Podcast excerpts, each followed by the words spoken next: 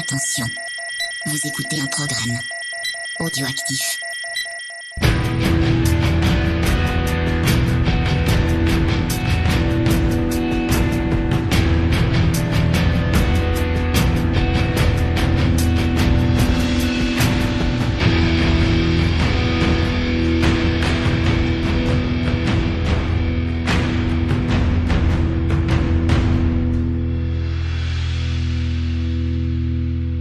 Camarades Borinos, bienvenue pour cette nouvelle émission de Scoring qui est notre euh, dernier enregistrement de 2019. Oh, dis donc, mais quelle belle année Mais quelle belle année Alors vous l'avez entendu avec la petite musique derrière, hein, c'est une musique qu'on entend dans euh, Piège de cristal dont on ne va pas parler. Eh non, Et non, euh, parce que euh, on s'est dit oui, on va faire un petit quelque chose de, de saison, mais on s'est aussi vite rendu compte qu'on allait vite un peu euh, dévoyer l'esprit de Noël, donc on s'est plutôt concentré sur la saison en tant que telle, sur la neige, la bonne vieille poudreuse. C'est de ça dont on va parler dans cette émission. alors on vous conseille de bien vous mettre au chaud pour écouter cette émission, de mettre un petit bonnet, de mettre un petit cache-nez, de mettre une grosse doudoune, parce qu'on va mettre la tête dans la poudreuse, alors préparez-vous, c'est parti.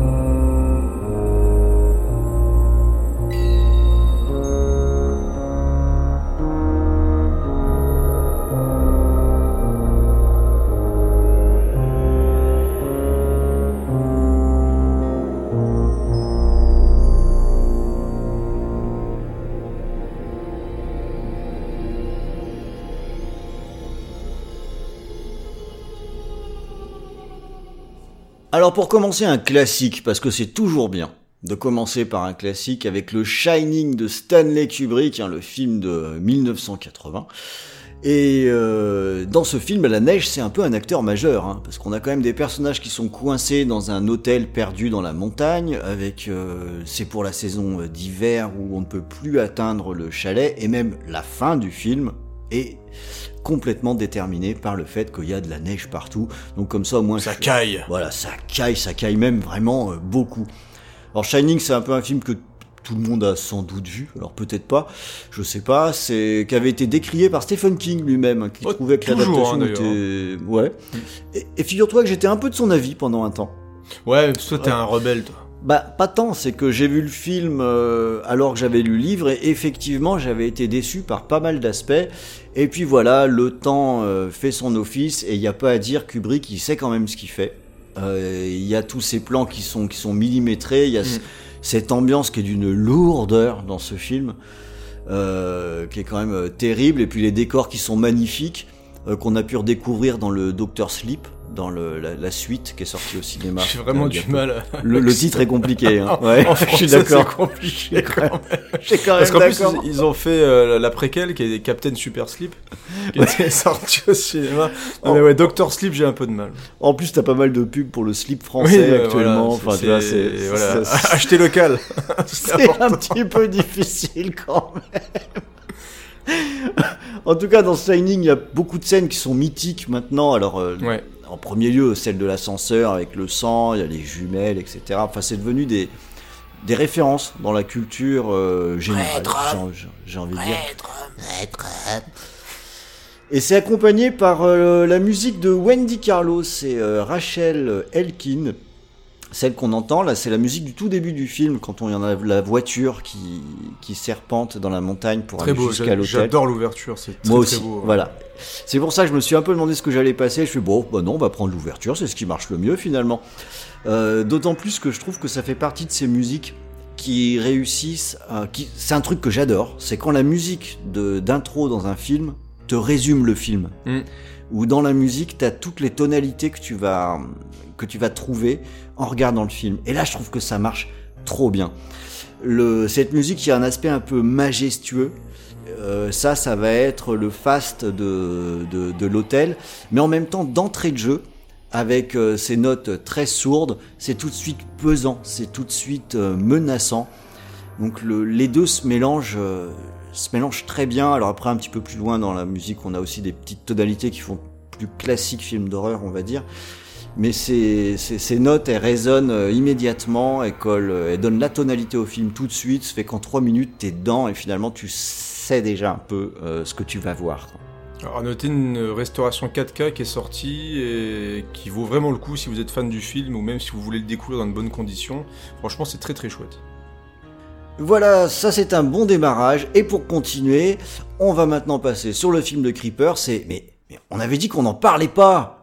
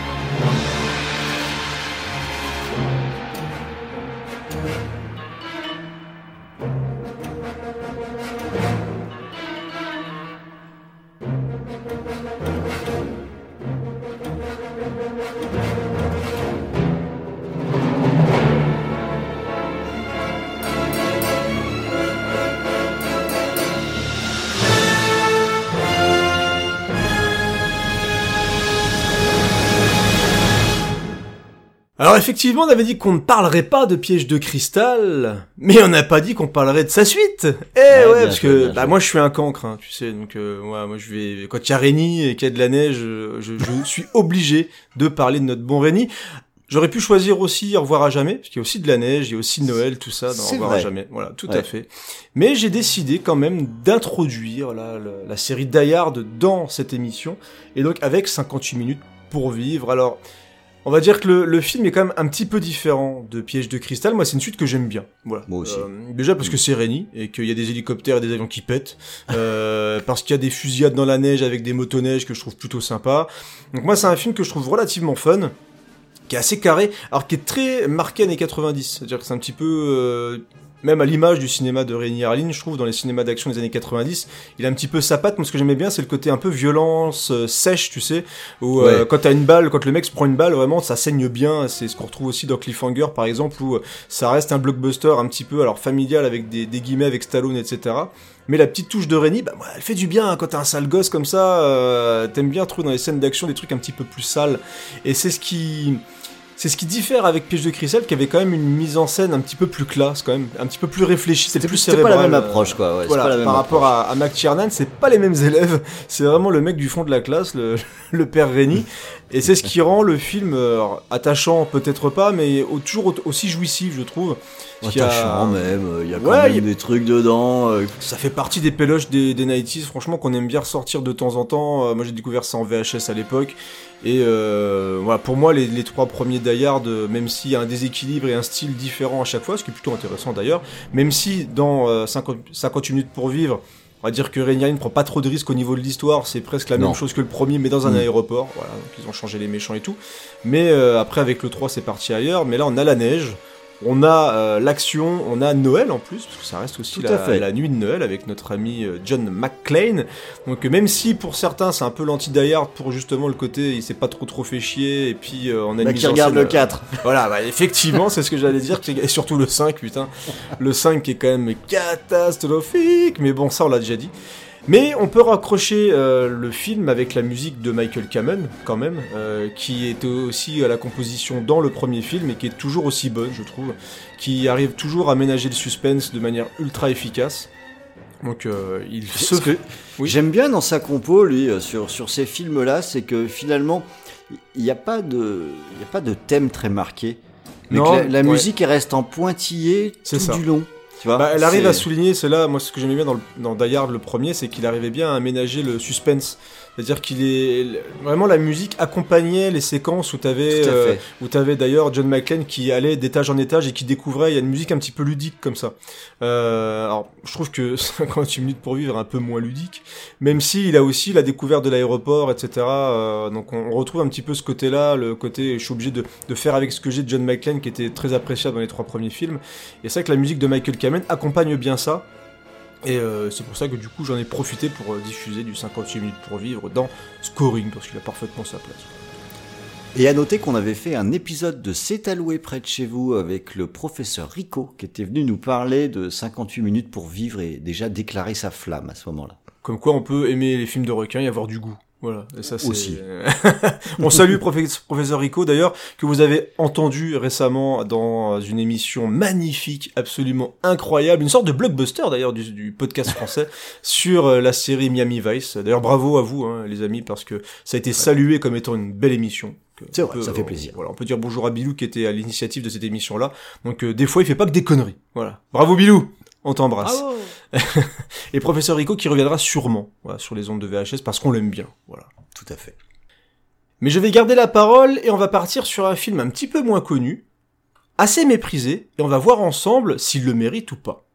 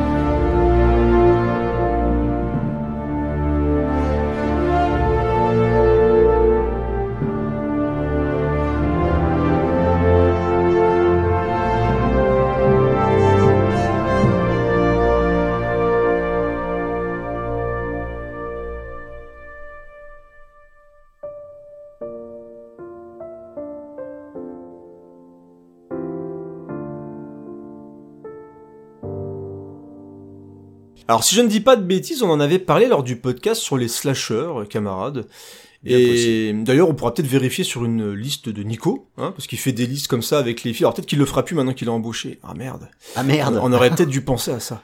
Euh, bref, à vérifier. Mais je crois qu'on en avait parlé dans les films après euh, Scream, etc. Comment avait évolué le slasher.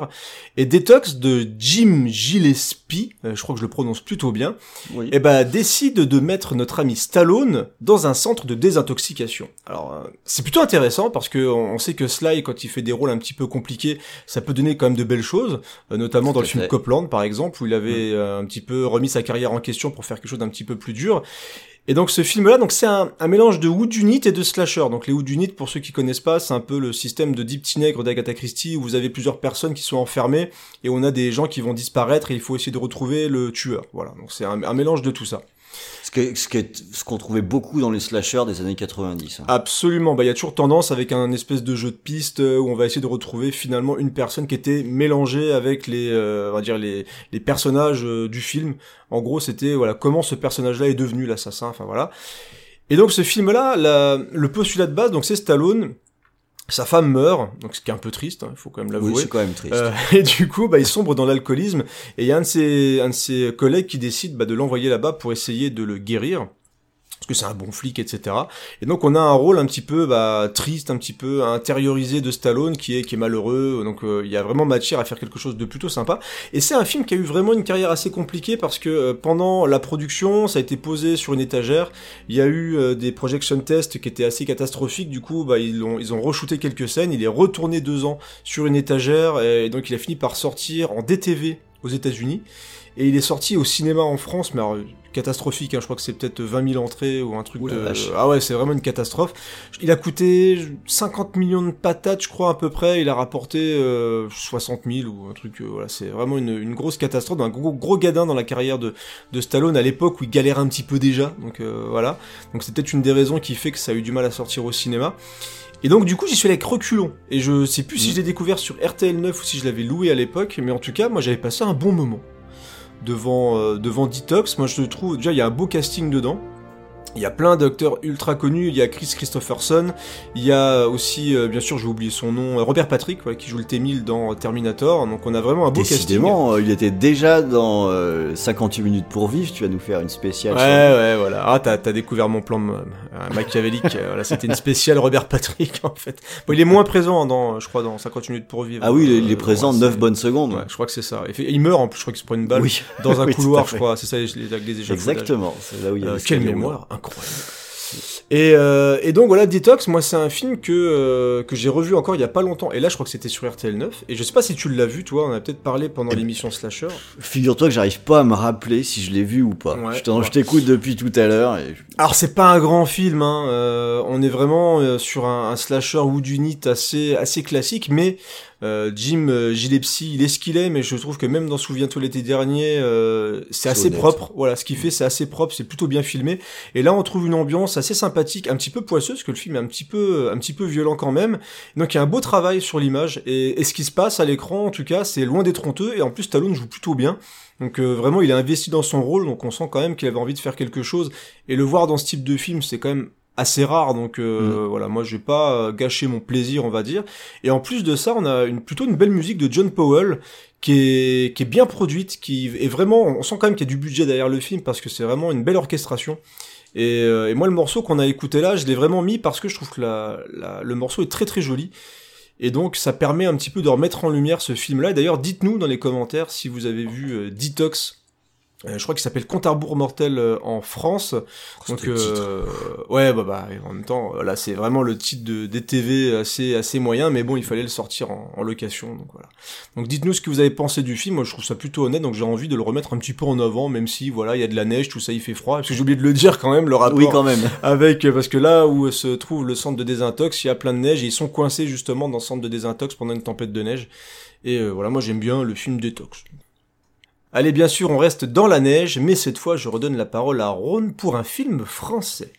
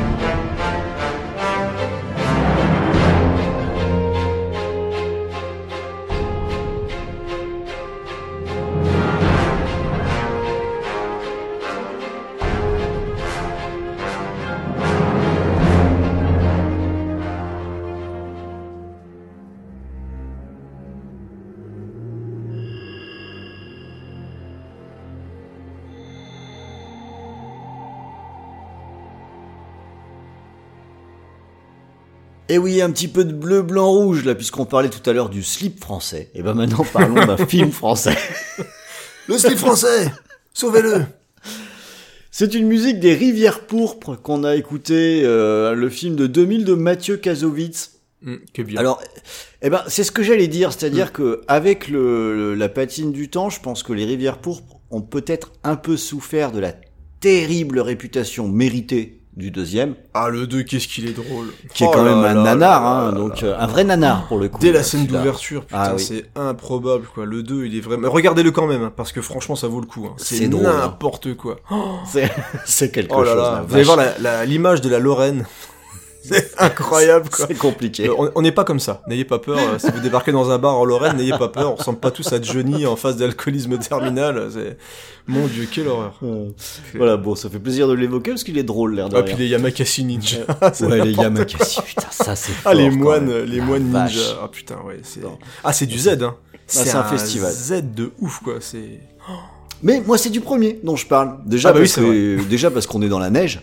C'est vrai. Ouais. C'était quand même le postulat de base. Et puis, ça me faisait finalement un peu plaisir d'en parler parce que je pense que ce film, Les Rivières Pourpres, c'est un film qui est un peu pété par certains aspects. La fin est très mauvaise hein. Voilà. c'est a vraiment dommage hein. ouais. Il y a vraiment quand même un problème avec la fin, euh, ce qui fait qu'à la fin du film, on fait un peu, ah, Ah ouais, fait chier quoi. Ah, ouais, voilà. ça. Mm. on finit un peu comme ça, alors que jusque-là, on était persuadé d'avoir mis la main sur un, un bon film avec Jean Reno. Ouais. ce qui était, ce qui était Ah, quand même. euh, Attention, il a pas dit avec un Jean Reno qui joue bien. Il a dit un bon Oui. film avec Jean J'ai dit un Reno. bon film, j'ai pas Ouais. dit autre chose. Ah mais c'est bien, suis- faut- je il m'en suis faut tenu là. hein. il faut préciser quand même parce que les gens peuvent être surpris.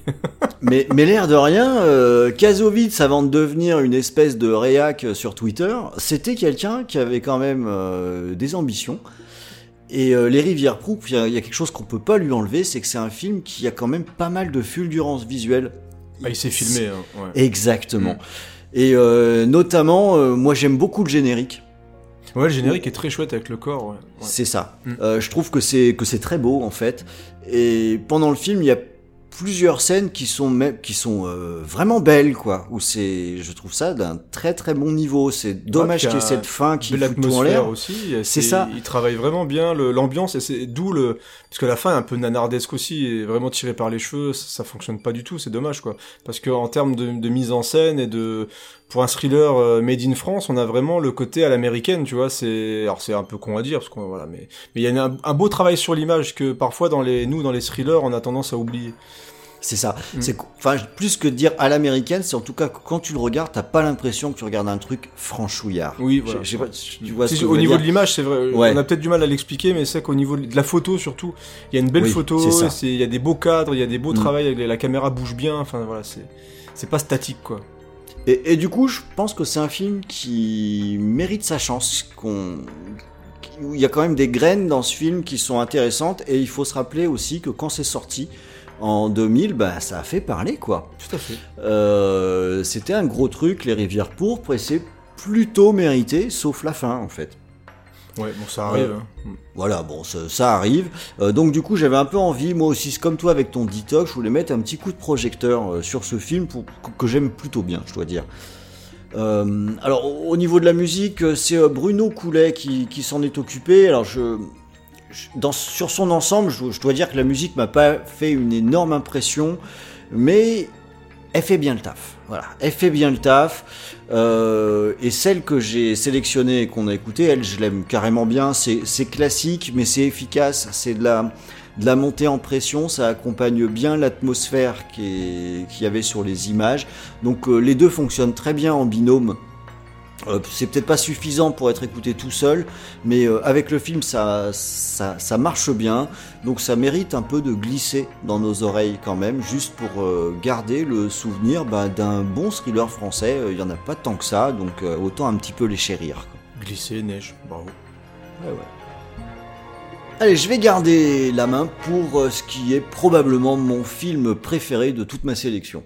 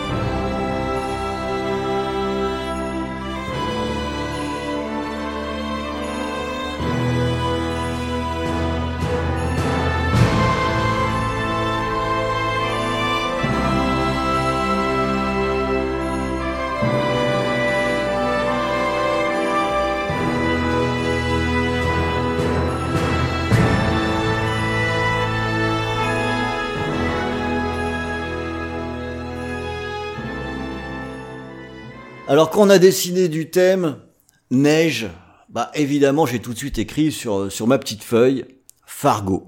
Je crois qu'on en a encore jamais parlé dans VHS et Canapé. Les frères Bon, bah, Cohen euh, des frères Cohen peut-être, alors de Fargo en tout cas je ne pense pas. Non, je pense pas. Même des frères Cohen, je crois que c'est Mais pas des frères Cohen, je pense que on en a pas trop parlé. Alors qu'en plus, moi, j'aime, vraiment beaucoup Ouais, ce qu'ils font. Mm.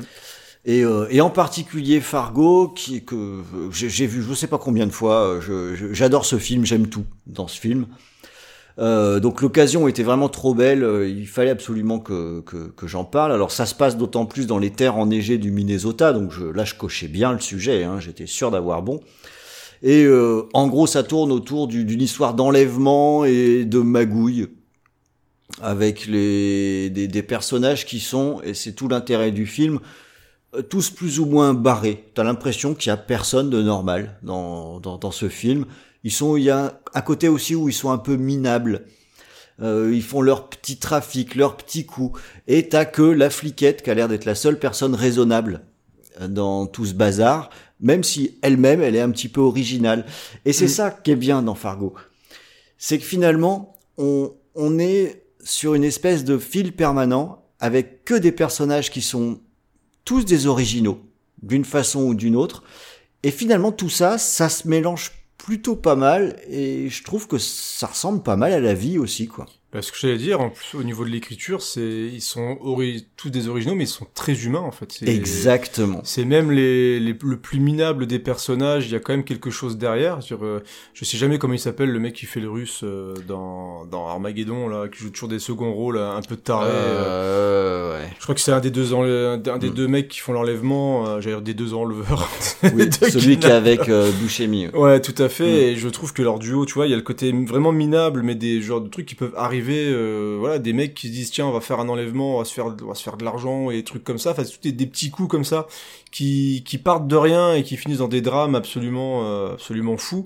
Et c'est vrai que le personnage qui est joué par Frances Ma- McDormand, euh, enfin, voilà, c'est elle est, elle est incroyable dedans, elle, est- mais elle est géniale. mais hein. on est sur quelqu'un de, de vrai. C'est Ouais. quelqu'un que tu te dis tu pourrais la croiser et c'est le tour de force que qu'ont les, qu'ont les Cohen, c'est vraiment sur ce personnage-là et tu te dis c'est vrai qu'en termes d'écriture c'est fabuleux, c'est c'est vraiment très très bien.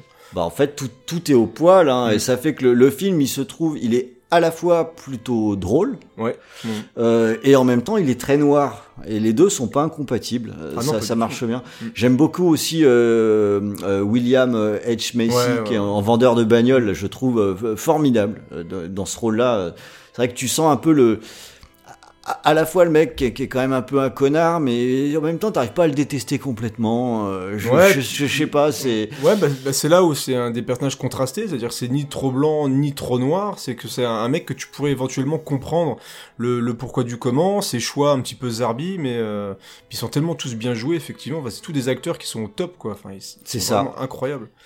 Et, et- et ce film, pour moi, c'est un peu un. Vois, c'est une perle parce qu'il y a ce casting qui est remarquable, l'écriture est remarquable, mais il fallait aussi que la mise en scène le soit. Mhm. Et, et c'est le cas. Et les, les images, euh, les images sont, sont super belles, c'est très bien pensé. Euh, le, le rythme est celui qu'il faut, c'est le, le- le rythme de la narration. Euh, et la musique, si on glisse euh, là-dessus, marche également de la même façon. C'est une musique de Carter Burwell. Donc j'ai passé le thème principal. Et si c'est ça que j'ai diffusé, c'est parce qu'en gros, le thème principal, c'est ce qui va être rejoué avec diverses variations pendant tout le film. Euh, mais je trouve que euh, j'aime bien ce qu'il y a dans ce thème qui colle bien avec le reste. Il y a le rythme, c'est relativement lent, et le film est relativement lent. Mm. Euh, et il y a cette notion de... avec les notes qui traînent un petit peu, comme qui pour moi me font penser à la monotonie qu'il y a dans la ville. Tu sais, c'est la petite ville rangée finalement. Ouais, puis même au déplacement du personnage principal qui Tout qui, fait. qui court pas, qui fait son enquête, qui lâche rien, mais qui est, il y a un peu la malice du personnage principal aussi dedans que je trouve qui, qui, qui fonctionne bien dans le thème. C'est vrai que la musique est assez géniale aussi. ouais. Là, tu vois, bah, en fait, on retrouve ce que je disais tout à l'heure dans cette musique. Je trouve qu'elle décrit bien le film. C'est ça. ouais. euh, avec euh, avec le thème qui est fait et ça bon bah c'est le meilleur boulot hein, quand tu quand attaques un thème quand on arrive à, resserrer ça euh, c'est c'est juste impeccable quoi. Donc voilà je voulais absolument parler de Fargo. Ça y est c'est fait. Je suis donc très content. Allez c'est tout pour moi. Voilà, on arrête scoring, on on a parlé de Fargo, je suis tout seul maintenant. Bon, on va continuer un petit peu, je vais te redonner la parole avec, euh, avec une belle découverte pour toi, je crois.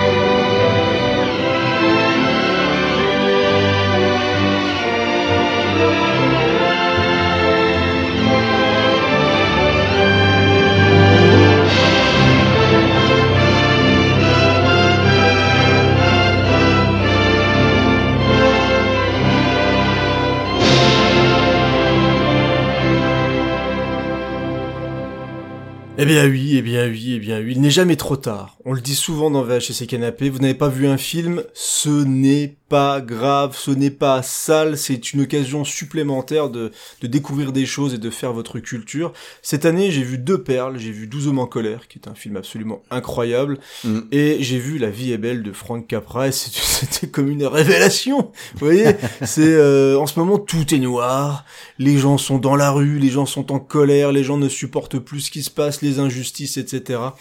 Et, et ça parle de ça aussi d'ailleurs dans La vie est belle. Tu l'as vu La vie est belle, oui, hein, je pense. hein. Alors je l'ai vu, je l'ai vu, oui, mais je l'ai vu il y a longtemps. Il y a Je- longtemps. Je, je, te le cache pas. Façon, il est sorti, euh, il est sorti quand t'étais jeune. euh, ça- Euh, Je, je l'ai pas vu à sa sortie, faut pas déconner, putain. Il est sorti en 48, je crois. je suis vraiment un dégueulasse. Euh, et et c'était un film qui, comme pour 12 hommes en colère, malheureusement fait écho. C'est-à-dire ça parle un petit peu d'injustice sociale aussi. C'est-à-dire qu'est-ce qu'on serait prêt à faire pour, euh, bah, pour entre guillemets essayer de vivre sa vie. Et donc euh, bah, on suit euh, un personnage. D'ailleurs, on en parle aussi dans le, vous le verrez, parce que ça sortira, je sais plus si ça sortira avant ou après, vous aurez la surprise, puisqu'on en parle aussi dans notre émission VHS dans le dossier de Noël. Donc on suit un personnage de tout jeune jusqu'à euh, quasiment on dire le- la fin de sa vie et, euh, et il va en fait abandonner ses rêves pour sauver l'entreprise familiale de son père qu'il a mis du temps à, bâtir et c'est une entreprise qui euh, permet à des gens qui n'ont pas beaucoup de moyens d'avoir leur propre maison et ne pas dépendre d'un euh, on comment dire mec qui a plein d'argent qui prête de l'argent je sais plus comment on appelle ça Un banquier, un peu comme une banque mais euh, un mais- usurier. ouais, voilà, une sorte d'usurier en fait qui euh, les roule, c'est-à-dire qu'il leur loue des appartements euh, hyper chers mais qui sont vraiment vétustes. Donc euh, ils vivent un petit peu dans la merde et grâce à lui, bah, les gens peuvent acheter des maisons, peuvent fabriquer leur maison et vivre dedans et vivre une, une belle vie. Et ce personnage-là, à un moment dans sa vie, bah, il finit par se dire merde, euh, alors- qu'il a plein d'emmerdes, il dit mais qu'est-ce que j'ai fait de ma vie, mon Dieu, j'ai loupé ma vie, alors qu'il a une, il a une femme, il a des enfants aimants, il a des plein de gens, etc. Mais il se rend pas compte en fait. Et il finit par se dire voilà, je j'en peux plus et il veut se suicider. Et euh, un ange débarque et va lui montrer en fait sa vie, euh, Mm. la, la vie comme elle aurait été sans lui, et il va se rendre compte que tout ce qu'il a fait dans sa vie, toutes les interactions qu'il a eues avec des gens dans sa vie, ont eu une influence, ont eu des impacts. Et ce qui fait que telle ou telle chose, euh, je vais prendre un exemple tout bête, son frère euh, au tout début du film, il manque de se noyer, bah il le sauve. Et bah son frère dans l'armée, il va euh, par une action euh, va réussir à sauver une centaine de personnes dans un bateau. Et bah il lui dit que bah voilà, bah pourquoi ces gens n'ont pas été aidés Bah parce que tu n'as pas sauvé ton frère, il est mort et du coup bah il y a une centaine de personnes qui sont mortes. Donc on voit vraiment l'incidence de différentes petites choses sur la vie et sur les gens en général et qui prouvent encore une fois que euh, vivre seul n'est pas forcément une solution parce que voilà, on peut avoir une influence sur la vie en général. Donc c'est un film absolument magnifique. Je trouve que ça n'a pas vieilli du tout. Alors au début peut-être un petit peu parce qu'il y a le côté un peu jeu de l'époque, il faut se C'est la façon de jouer des, Voilà. des, des acteurs. Alors, moi, je le dis d'autant plus que sur les, j'ai du mal avec les anciens films à cause de ça. Voilà, ça m'a ça m'a un petit peu bloqué au début. Ouais. Et quand le film commence et qu'on les voit jouer, même un peu surjouer, ça fait un petit peu même t'es un peu boulevard, etc. Voilà, théâtre, ça- hein, voilà, ouais. un peu théâtre. Mais une fois qu'on se laisse emporter vraiment par l'histoire, par les personnages, euh, alors il y a un côté un peu, j'ai envie de dire naïf, mais qui fait du bien. Euh, Il y a vraiment une, une volonté parce que le Capra l'a l'a réalisé au moment où il revenait de la guerre et il avait envie de. Oui, vas-y.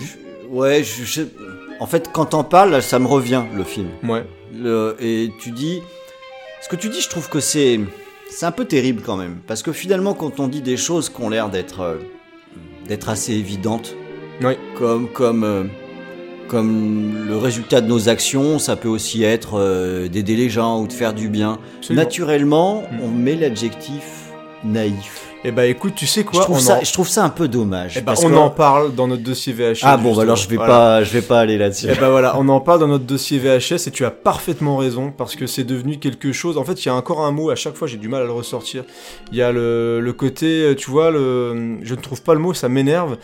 A Euh, un cynisme peut-être. Bah, c'est l'inverse. Euh, c'est l'inverse du cynisme justement où euh, à un moment ça fait du bien d'avoir des films qui te donnent un message positif qui te rappelle un, un moment que juste aider les gens avec des petites conneries hein, c'est juste euh, aller aider ton voisin qui a un problème ou euh, aider une vieille à traverser la rue Ouais, et puis le coup euh, de les- dire qu'en fait, on, on faut pas juste se dire ah, c'est pas si simple, c'est pas si simple. Bah si, il y a des trucs qui sont très il y a très des simples. choses hein. qui sont effectivement très très simples et on oublie parfois qu'une petite action peut avoir des conséquences absolument énormes. Et donc c'est un film sur ça, La vie est belle, et la fin est absolument magnifique. Ça faisait longtemps que j'avais pas eu des larmes de bonheur coulées en fait, Mm. au lieu de trucs où t'es triste, etc. Ouais. Euh, vraiment c'est un film qui est magnifique et qui te remet comme ça dans la gueule des choses qui sont normalement logiques. Voilà, c'est des... Et d'où le... Je comprends maintenant pourquoi tous les ans, quand c'est Noël, eh ben on nous rebalance La vie est belle, on nous rebalance La vie est belle, et ben moi je vous le dis, regardez La vie est belle, ça fait du bien, voilà. Euh, concernant la musique, alors euh, malheureusement j'ai pas grand chose à dire sur la musique parce que euh, voilà j'ai pas eu le temps de préparer correctement certaines pistes, je vais être honnête, hein, euh, le travail tout ça, du coup j'ai eu quelques petits blocages et j'ai du coup j'ai vraiment surtout parlé du film, mais la musique bah elle est vraiment aussi dans son époque, mais c'est une musique que je trouve vraiment très belle aussi et qui souligne bien euh, le bah, l'époque du film, mais qui est un peu plus marquée. Par contre que euh, que le film en général et sur ce qu'il raconte, mais euh, je trouve ça assez joli. C'est pour ça que j'en ai pas passé un morceau trop long. Ouais, ça peut être Parce que le euh, et puis à écouter aujourd'hui ça pour le coup c'est quand même daté le, Ouais. le- ce, style de musique. Et puis sur le début, il y, a un- y a les thèmes de Noël qui sont un petit peu retravaillés. Donc voilà, si vous Mm. voulez vraiment être, si vous êtes curieux, que vous voulez écouter un peu plus, bah, allez voir sur YouTube. Il y a la piste complète euh, du film qui vous permet de vous faire une idée. Mais voilà, c'est vraiment marqué des années 40. Donc là-dessus, il n'y a pas vraiment de, de surprise. Donc c'est un peu plus euh, compliqué à écouter que les autres morceaux qu'on va vous diffuser là. Mais rien que pour le film, c'est disponible. Du coup, si vous avez un compte Amazon Prime, c'est sur Amazon Prime. Donc c'est en version colorisée. Donc il faut aimer ou pas aimer. Vous pouvez vous remettre aussi en noir et blanc en appuyant sur un bouton de votre télécommande. Voilà, ça peut aider aussi. Oui ça peut marcher Mais, euh, aussi. ouais. En tout cas, le film au moins est accessible et c'est vraiment des avantages de ces plateformes-là. Je garde la main et cette fois on va entrer dans le passage jeu vidéo.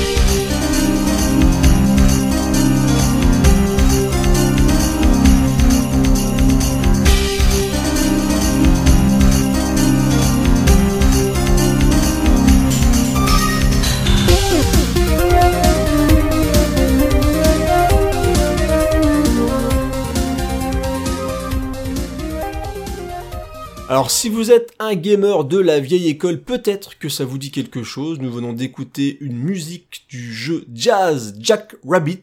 Est-ce que tu connais Jazz Jack Rabbit, Ron? Ah pas du tout. Oh merde, un moment j'y ai cru. Et si tu te dis Cliff B? Ah oui je connais ça, déjà ça me parle plus. Eh ben notre ami Cliff B, qui est euh, notamment très connu pour la série Gears of War, hein, qui était Ouais. euh, un membre éminent de chez Epic Games, eh ben ça fait partie de ses premiers jeux. Donc il a bossé sur Jazz Jack Rabbit, qui était justement un jeu chez Epic. Alors je sais plus si ça s'appelait déjà Epic à l'époque, c'était même la mascotte du studio. Si vous êtes expert jeux vidéo, n'hésitez pas à me corriger dans les commentaires, mais je crois que je dis pas de bêtises. Et en tout cas, voilà, Jazz Jack Rabbit, c'est un lapin vert qu'est-ce qu'il est beau, c'est beau les lapins verts, mais un lapin vert avec lapin des, vert, c'est sympa. avec des grosses mitraillettes, tu vois, avec, euh, avec des armes et tout, donc c'est G- c'est Cliff B, hein, donc à un moment il est Ouais, pas donc il y a est forcément pas là une pour mitraillette, déconner. quoi. Faut pas déconner. Et, euh, et j'ai longtemps hésité à vous mettre la musique de Night, est-ce qu'il y a une version de Night, le jeu de Tout Sega à fait. euh, de Noël? Christmas Night. et j'ai eu vraiment, vraiment, vraiment beaucoup d'hésitation. Je sais pas pourquoi je ne l'ai pas pris, parce qu'en plus, moi j'aime bien Night, c'est le, le côté un peu. En plus, c'est- ça, ça colle parfaitement, et le côté un peu lunaire comme ça du personnage collait bien avec euh, Noël, la neige, tout ça. Mais non, je suis parti vers euh, la mitraillette, tout ça. Et donc, et donc, bah, c'est les- des musiques de Noël de jazz euh, Jack Rabbit. Donc, euh, j'espère que ça vous a plu, parce que j'ai pas grand chose à dire de plus sur la musique de jazz Jack Rabbit. Je sais pas pourquoi je le dis autant, peut-être parce que c'est rigolo à dire, euh, jazz Jack, Jack Rabbit. Rabbit. Voilà, donc on va passer à autre chose tout de suite. Donc on oublie ce jeu qui est culte pour beaucoup, qui a eu Jack une suite Rabbit. euh, voilà, un petit peu après. Et on va cette fois écouter aussi un bon jeu hein, qui avait un petit peu divisé à l'époque, un jeu de chez Capcom. Qui n'est pas Jack Rabbit.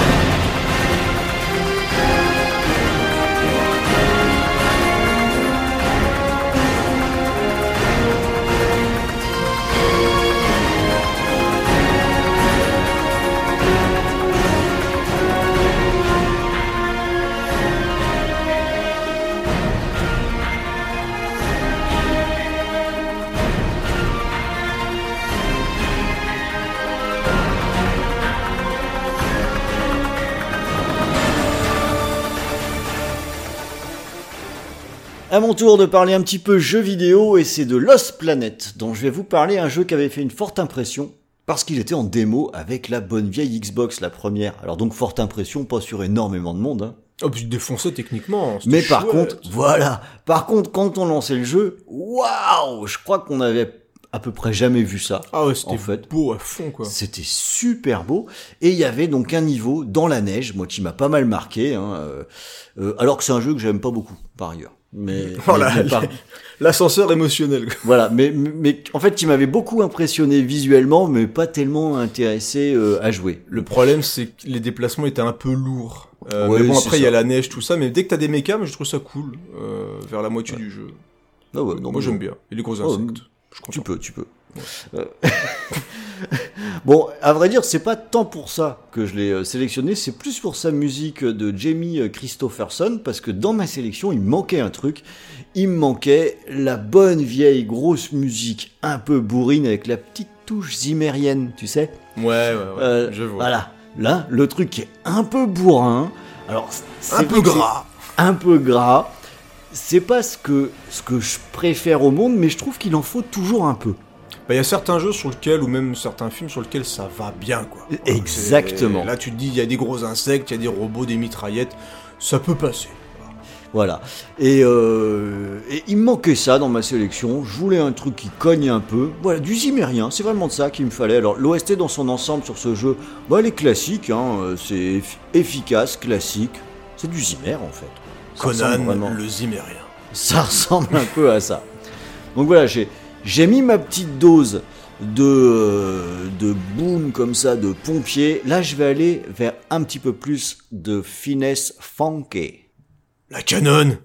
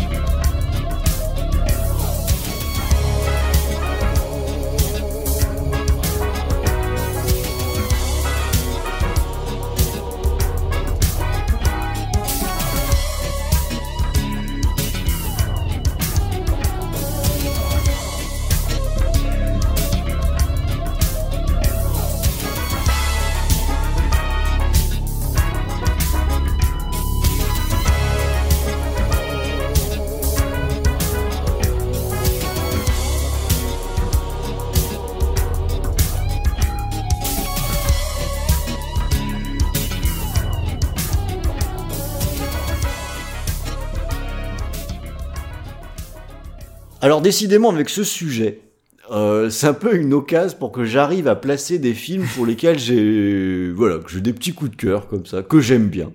Mais en plus je crois que celui-là tu l'aimes bien aussi. Bah, il est très bien, et puis on en a parlé dans un gros dossier en plus, quoi. Alors euh, voilà c'est Runaway Train euh, dont on parle, le film de 85 de Andrei Konchalovsky. Pas mal. Pas mal. Pas mal. Mm.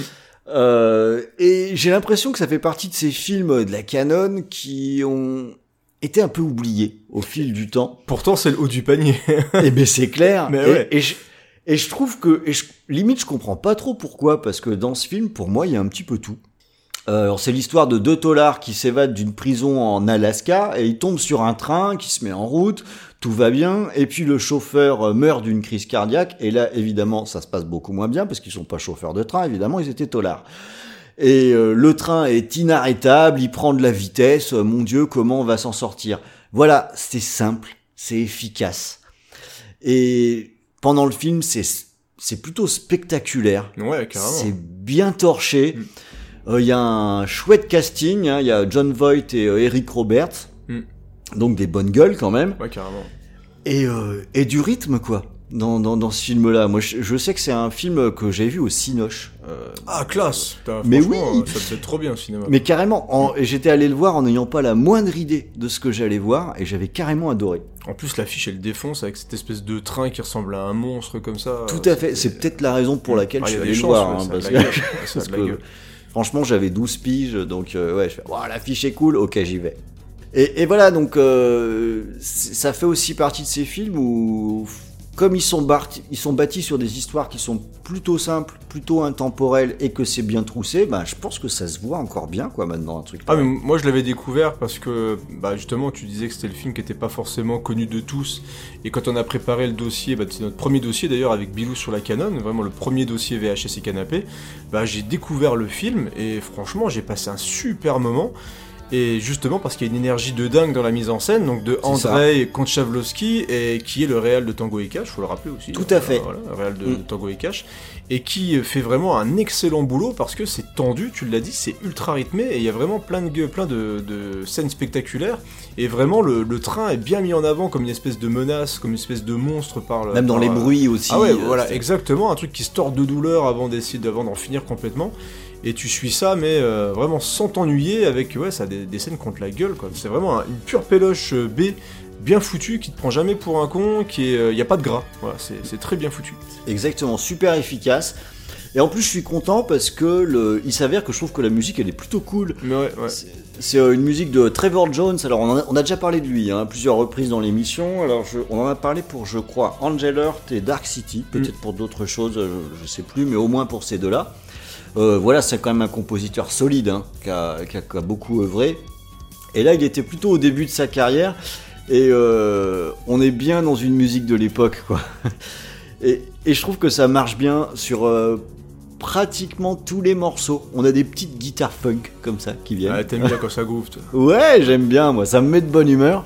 Et pour tout dire, j'ai- réécouté le, la bande originale en entier et j'ai eu un petit peu de mal à choisir le, morceau que j'allais diffuser parce que j'ai trouvé qu'il y avait pas mal de choses qui étaient chouettes. Donc finalement, j'ai jouer la sécurité en mettant euh, le thème principal parce qu'il y, a- plusieurs variations que j'aime bien. Mais l'ensemble de l'OST, elle fonctionne super bien en fait. C'est à la fois dynamique, il y a ce petit côté funky qui est plutôt sympa. Euh, pas mal de mélodies euh, bien cool, bien groovy. Décidément, ce Runaway Train, il n'y a pas grand chose à acheter. Allez, je repasse la main à Creepers. Là, on était plutôt à l'horizontale. Il va nous emmener à la verticale.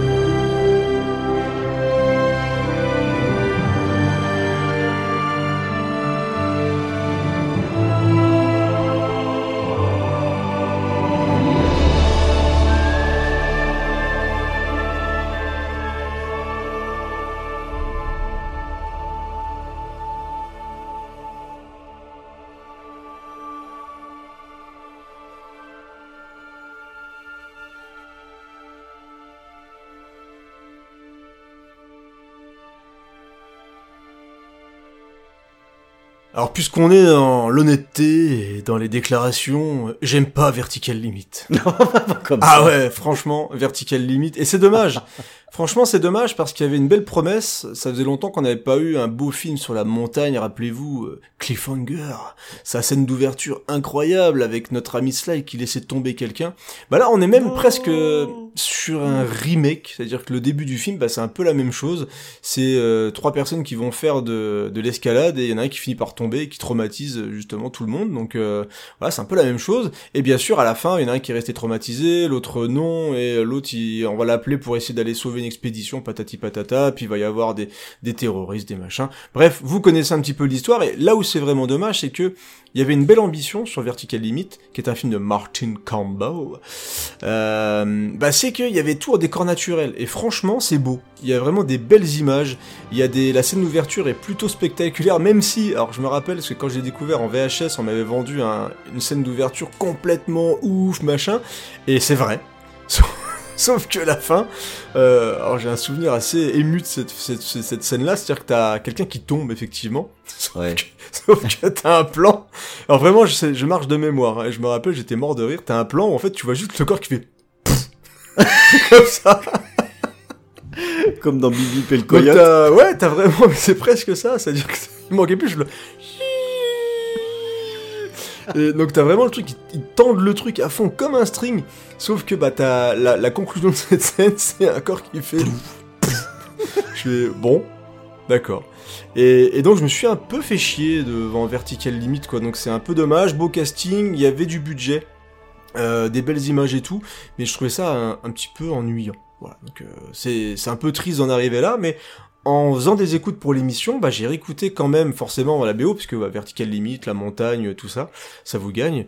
Et la musique de James Newton Howard, bah, je la trouve excellente. Euh, Je suis d'accord. Et le thème qu'on a écouté là, moi, il y, a un- il y a un truc qui m'a sauté aux oreilles, c'est le côté, tu sais, ouverture vers, euh, ouah, Mm. mais tu sais, il y a un truc énorme devant toi, tu sens qu'il va y avoir une aventure de dingue, même un petit peu épique, comme ça, euh, l'espèce d'envolée comme ça qu'on a Ouais, c'est- dans, chouette, hein. dans la musique, elle est vraiment classe, et t'as une variation qui revient après, c'est un petit peu plus calme, mais ça remonte d'un coup, donc euh, j'adore vraiment la BO sur son, en, sur son entièreté, euh, parce que vraiment chaque piste est bien travaillée. En plus, bah, James Newton voilà, c'est pas quelqu'un non plus qui est qui est pas connu, tu vois. Donc euh, c'est un mec qui fait quand même du, bon boulot. Mais sur Vertical Limit, bah, il transcende même les images. Alors j'im- j'imagine même pas si la BO avait été mauvaise sur euh, sur Vertical Limit parce que vraiment ça aurait été chiant comme la pluie. Mais là vraiment c'est une vraie redécouverte. Donc je vous encourage à poser une oreille là-dessus si vraiment le morceau que vous avez entendu là bah, vous plaît. Parce que la version longue déjà de ce morceau, parce que là vous avez écouté une petite partie, mais vraiment la version complète est Oui, excellente. variations. Ouais, Ouais, c'est Mm. plutôt cool, ça commence très doucement, ça monte d'un coup, ça redescend et ça redécolle. Moi je trouve ça très cool, genre à limite à écouter si vous partez en hélicoptère et que vous arrivez, je sais pas, en haut d'une montagne ou si vous voyagez et que vous êtes prêt à partir à l'aventure. Moi je trouve que ça s'accompagne très très bien avec ça. Enfin voilà, gros gros kiff en réécoutant la musique de Vertical Limit de James Newton Howard. Allez, je garde la parole avec un autre film qui se passe un petit peu dans la neige, mais cette fois on part chez les super-héros.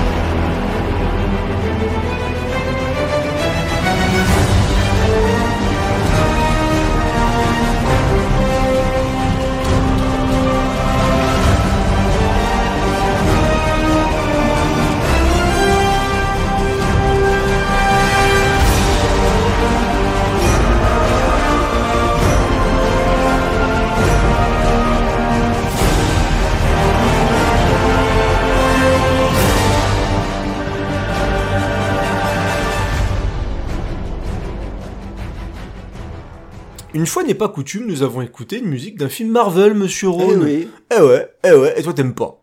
Moi, Monsieur Ah, J'aime pas ce film. Après, il y a des musiques cool hein, dans des euh, films euh, Marvel. Ça. Monsieur, Monsieur Ronchon, euh, donc on a écouté la musique d'Iron Man 3. Et ouais, bah la version de Shane Black de Iron Man. euh, alors, certains vont peut-être dire, oui, il aime bien parce que c'est Shane Black, alors du coup, il défend Shane Black. Vous avez peut-être pas tort. Voilà, je vais pas vous donner Ouais, tort c'est peut-être ça. il y a peut-être de ça aussi. Mais moi, j'avais, en fait, je me rappelle, parce que je l'ai pas vu en salle, hein, moi, il y a, il y a plein de films de Marvel que j'ai pas vu en salle, parce que ça a commencé déjà à me gonfler un petit peu à l'époque. Et, euh, ben moi j'avais bien aimé le contre-pied parce que moi je m'en fous un peu, je vais être honnête, hein, euh, comics ou pas comics, moi ce que je veux c'est un bon film. Et beaucoup avaient râlé sur le, le rôle du mandarin, c'était pas le vrai mandarin, patati patata. L'avantage c'est que moi le mandarin je sais pas qui c'est, donc euh, voilà moi je, je m'en fous un peu. Et du coup bah le, le qui est le mandarin dans le film, bah moi ça m'avait surpris. Je dis oh bah putain c'est cool quoi, parce qu'au final on est un petit peu surpris euh, par qui est le méchant etc. Et je trouve qu'il y avait des scènes d'action qui sont plutôt pas mal. Il y a une scène de sauvetage euh, avec un avion qui est plutôt intéressante. Parce que bizarrement, je sais pas si vous vous rendez compte que dans les films Marvel, ils sauvent pas beaucoup d'êtres humains. C'est beaucoup des grosses bagarres Ouais. où ils défoncent les humains, meurent, hein, par voilà, contre, mais ça se voit pas alors que là, mais- voilà, c'est ça. Alors que là, il y a une tentative de sauvetage d'êtres humains, ce qui est quand même assez bien pour un super-héros, c'est quand même original dans les films Marvel. Mais moi, j'ai passé un plutôt bon moment et justement, le travail d'écriture de Shane Black, moi, je trouve qu'on le ressent bien dans, dans ce film-là et on n'est pas du tout dans la continuité des deux premiers. Je trouve qu'il y a vraiment une tentative de faire autre chose. Oh, les deux euh, premiers mélangeons pas tout. Le premier ou le deuxième, c'est pas vraiment la même chose. Ah, le même. 2 est très mauvais. hein. Mais le, le 1, il a posé des. Voilà, c'est un film qui est Le 1, honnête. j'ai rien contre. Hein. Mais je, pense qu'il vieillira mal. le 1. Peut-être dire des aussi. bêtises. Comme à mais, peu près euh, tous les films comme- Marvel, probablement. Hein. On prend pas trop de risques. Oui. Mais le, le, le premier était honnête, voilà, parce qu'il y avait des tentatives, ils ont posé quand même deux trois trucs. Et je trouve qu'Iron Man 3, il y a une, au niveau de l'écriture, il y a quelque chose, il y a une volonté de faire quelque chose. Voilà. Je trouve qu'il y a quand même Shane Black à essayer de proposer quelque chose d'autre. Et rien que le fait justement de prendre le contre-pied avec le mandarin, j'ai trouvé ça plus intéressant que, euh, que le méchant du 2 euh, qui était joué par, euh, bien sûr, je ne sais plus. Euh, Mickey Rourke. ah, Par Mickey Rourke qui était quand même très très mauvais. Voilà, dans, Ouais, dans- dans le film, c'était quand même assez nul. Et le voilà. bon. Moi j'aime bien euh, Iron Man 3. Le, rapport avec la neige, bah, c'est qu'à un moment ça se passe à Noël, voilà. Donc il y a un moment il se crache, il, il perd son armure, il va tomber sur un gamin. Je sais que les gens n'aiment pas les gamins des fois dans les films. Mais voilà, moi j'ai bien aimé le passage avec le gamin. Alors peut-être que je suis un vendu de Shane Black, mais en tout cas voilà, moi j'aime bien. Et la, la musique, et je t'as envie de sauter à ma gorge, je le sens. euh, Mais non, bah- Non, non, mais- t'as le droit. T'as le droit. Je respecte tout. Et je trouve que le thème de Brian Tyler est plutôt bon. Moi, je suis d'accord. Voilà, le thème de Brian Tyler est plutôt bon. C'est quelqu'un euh, qui... Alors, c'est très aléatoire, hein, Brian Tyler. C'est-à-dire qu'il avait fait une belle compo pour... euh, J'espère que je me trompe pas, mais pour Rambo. Je crois que c'est lui qui avait repris Rambo, Brian Tyler. J'ai peur de dire une bêtise. Et euh, il avait déjà été beaucoup plus feignant dans Rambo 5. Tu peux peut-être vérifier en. Non, je pense- je pense que t'as en direct. raison, Je crois que j'ai raison. Voilà. Et il a Ouais. aussi bossé sur les John Wick. Je trouve ça, son boulot sur John Wick est plutôt intéressant aussi. Donc voilà, c'est quelqu'un qui fait des fois des gros blockbusters euh, un petit peu sans âme, etc. Et il a fait, même fait des musiques de jeux vidéo avec les Assassin's Creed, qui est très honnête, je trouve, sur les Assassin's Creed aussi. Donc Là, il y a un- même du bon boulot sur les Assassin's Ah, il y a du Creed. très très bon boulot. Donc c'est quelqu'un que j'apprécie beaucoup, donc que je suis un petit peu parce qu'il peut aller du très bon au très moyen. Euh, c'est rare qu'il fasse du très très mauvais, mais en tout cas voilà, c'est plutôt honnête. Et ce qu'il a fait sur Iron Man 3, il y a un côté héroïque qui ressort vraiment de la composition qu'on a écoutée. Et donc euh, ça avait un petit peu sa place. Voilà, comme on n'a pas trop trop traité de Shane Black, j'ai essayé de faire de manière un peu Ouais, autre que ces cartouches. T'as à- raison, voilà, raison. ces trucs à Puis c'est une bonne musique. Donc euh, voilà. Ça Après, euh, vous pourrez me taper dessus dans les commentaires. Si Iron Man 3 c'est pas trop votre truc, je comprendrai, pas de problème. Je vous aime quand même, moi. Voilà. C'est Noël. sympa. à un moment, tu vois. C'est ça. Alors là, par contre, on va passer sur un film qui clairement va faire l'unanimité parce que putain, c'est super bon, quoi.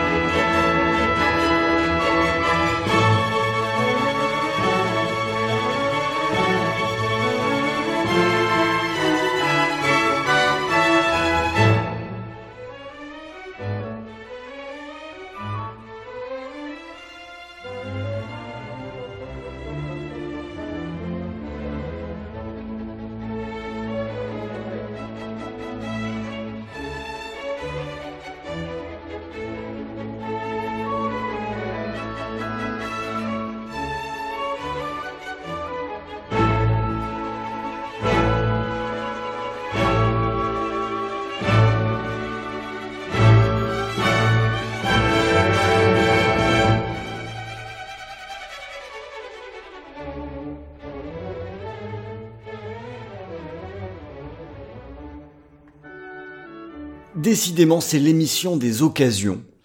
Là, on parlait de la neige, je me suis dit, mais, mais dis donc, ce serait pas l'occasion de parler d'un fauteuil pour deux, mec Oui, je peux imiter euh, Eddie Murphy, euh, je fais les mariages, les baptêmes, etc. Mais franchement, j'y ai cru. Hein.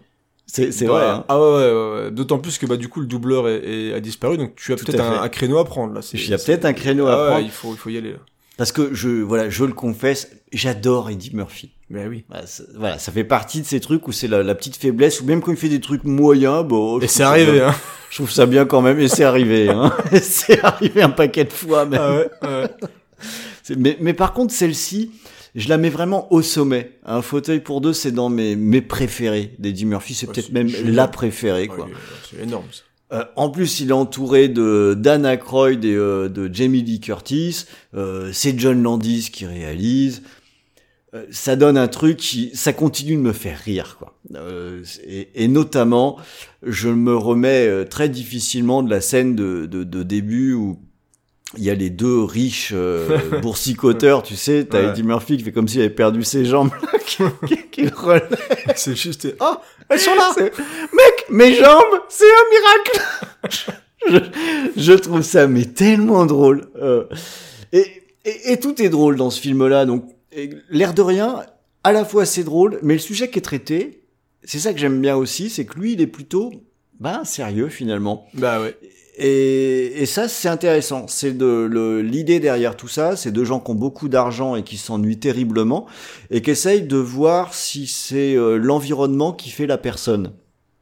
Un sujet qui reste d'actualité et qui restera d'actualité encore pendant des siècles. Hein. Mm. Et donc ils inversent les rôles entre euh, donc le personnage joué par Eddie Murphy qui est euh, bah, qui est un peu un zonard et avec un euh, courtier en bourse euh, qui lui a déjà connu euh, pas mal de succès et voilà c'est le résultat d'un pari entre tous les deux de voir si Un dollar, hein. oui un dollar C'est un dollar en plus, donc c'est. voir si le zonard peut s'en sortir et euh, si le, le, le boursicoteur lui va tomber euh, au- dans, dans, au bas de l'échelle quoi voilà alors j'ai dit ça d'une façon très grave d'un seul coup mais c'est ultra drôle hein Ah, c'est super drôle. Et ils utilisent vraiment la situation, enfin au niveau du film John Landis, ils utilisent vraiment la situation de plein de manières différentes. C'est très bien écrit et vraiment les, les deux acteurs, enfin Dan Aykroyd et euh, Eddie Murphy sont fabuleux. Enfin, ils sont fantastiques excellents quoi. ouais. Ils sont fantastiques. Et, et en plus, euh, il s'avère que c'est un film où à la fin, c'est quand même un petit peu les gueux euh, qui gagnent. Et Mhm. ça, ça fait plaisir, en particulier actuellement. Euh, Donc c'est toujours bon à prendre. Donc euh, voilà, pour moi c'est un petit chef-d'œuvre de la comédie, hein, un fauteuil pour Ah, deux. Même les trucs clairement. un peu gras avec le gorille et tout, on s'en Oh, c'est drôle, ça c'est- passe, ouais, c'est drôle, ouais, c'est ouais. drôle. Bah, il y a le côté Donc, euh, Zaz, hein, c'est un petit peu de Zaz quand même, dans, je trouve, dans, dans ce truc-là. ouais. Il y, a, il y a cet humour-là un petit peu, mais euh, vraiment, le, comme tu le soulignes, le côté social est là, et c'est là où tu vois qu'on peut faire un film social sans être Mais chiant. Pas au marqueur, tu Ouais, vois. exactement. C'est pas au marqueur. Il n'y a, pas besoin de ça. C'est le sujet du film, mais c'est avant tout une comédie vraiment drôle. Quoi. Mm. Et pour la musique, alors c'est euh, Elmer Bernstein qui, euh, qui a fait la BO. Alors c'est des musiques qui sont, euh, j'ai envie de dire, très musique classique. Alors celle que j'ai passée, euh, ça va encore plus loin, hein, c'est les Noces de Figaro, carrément. Donc je, je vous ai passé du Mozart dans Scoring. Oh, monsieur classe. Mais n'empêche qu'elle est cool, cette musique. Bah oui.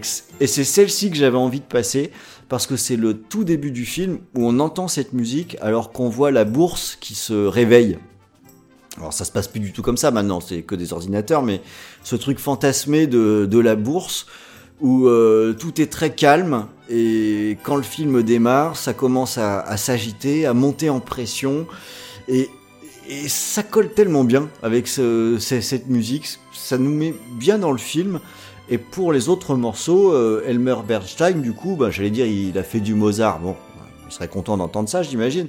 Mais en tout cas, il est resté sur, sur ce- ces mêmes tonalités euh, qui, voilà, qui, qui, fonctionnent bien. Euh, c'est surtout pour la scène d'ouverture que je voulais quand même le passer. Et puis, de toute façon, j'étais prêt à trouver n'importe quelle excuse pour parler d'un fauteuil pour deux. Tout ça parce que ça se passe vers Noël et qu'il y a un petit peu de neige au début, quoi. Voilà, j'étais dans la comédie, dans la bonne déconne, on s'est bien amusé. Allez, on va revenir maintenant à quelque chose d'un petit peu plus grave.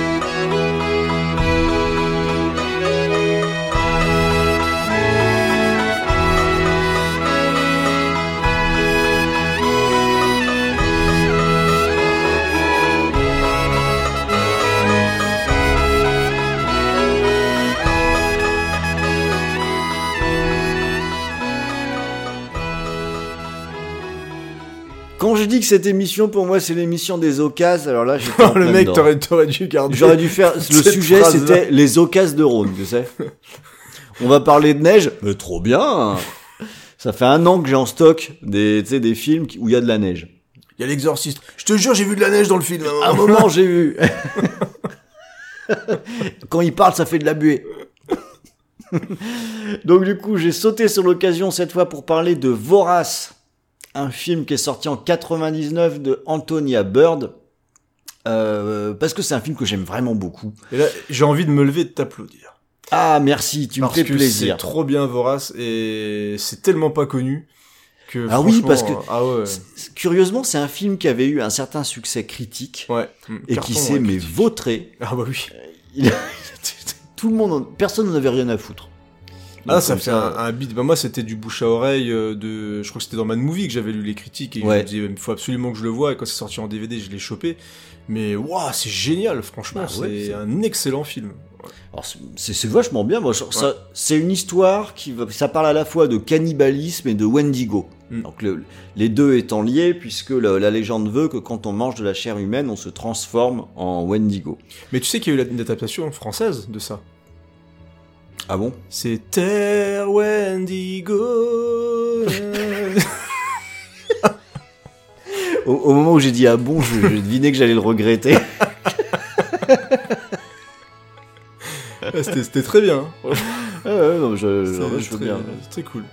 Bah, je peux reprendre maintenant, tu peux, euh, tes conneries. J'ai presque honte.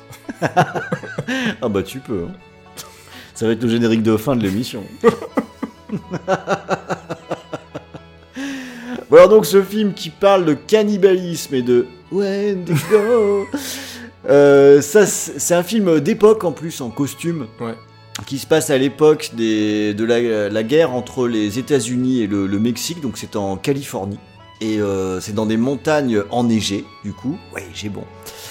Euh, et, et ce qui, c'est, c'est l'histoire d'un quoi, d'un commandant de camp, un truc comme, Ouais. enfin, je, je le grade, je vais pas pouvoir trop dire, qui arrive dans un camp qui est qui est isolé. Et on lui raconte une histoire euh, d'une équipe qui est restée coincée dans une grotte, qui ont dû manger de la chair humaine, etc.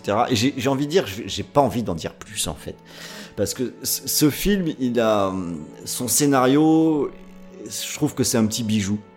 On va être, euh, le film va nous donner un certain doute sur qu'est-ce qui se passe quand on mange de la chair humaine. Donc euh, oui, il y a une situation catastrophique, il y a des situations qui se présentent qui obligent à arriver à cette extrémité, et la façon dont c'est amené, la façon dont c'est présenté, euh, fait qu'en fait, on va un peu se poser la question pendant le film, et puis, et puis je, je ne dirai rien de plus parce que je trouve qu'on se laisse prendre dans le film, et qu'un des intérêts, c'est aussi de, de se laisser aller, euh, de se laisser guider jusqu'à la fin. Moi, je trouve qu'il est remarquablement écrit ce film.